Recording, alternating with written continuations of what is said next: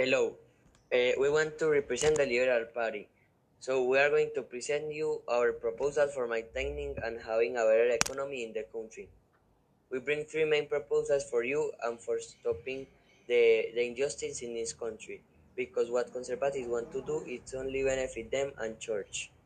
Our first proposal is to abolish the monopoly. This is because we think that every person has the freedom of selling the product that they want and also easier to find the things.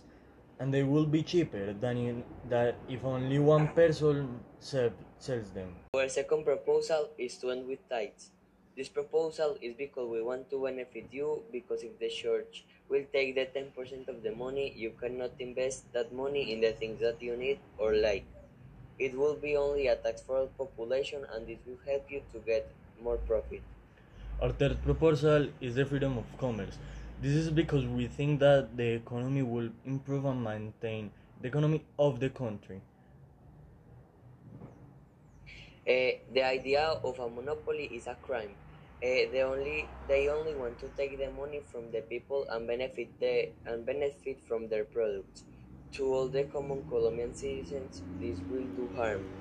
They will increase the taxes and prices and make the poor more poor and richer more richer.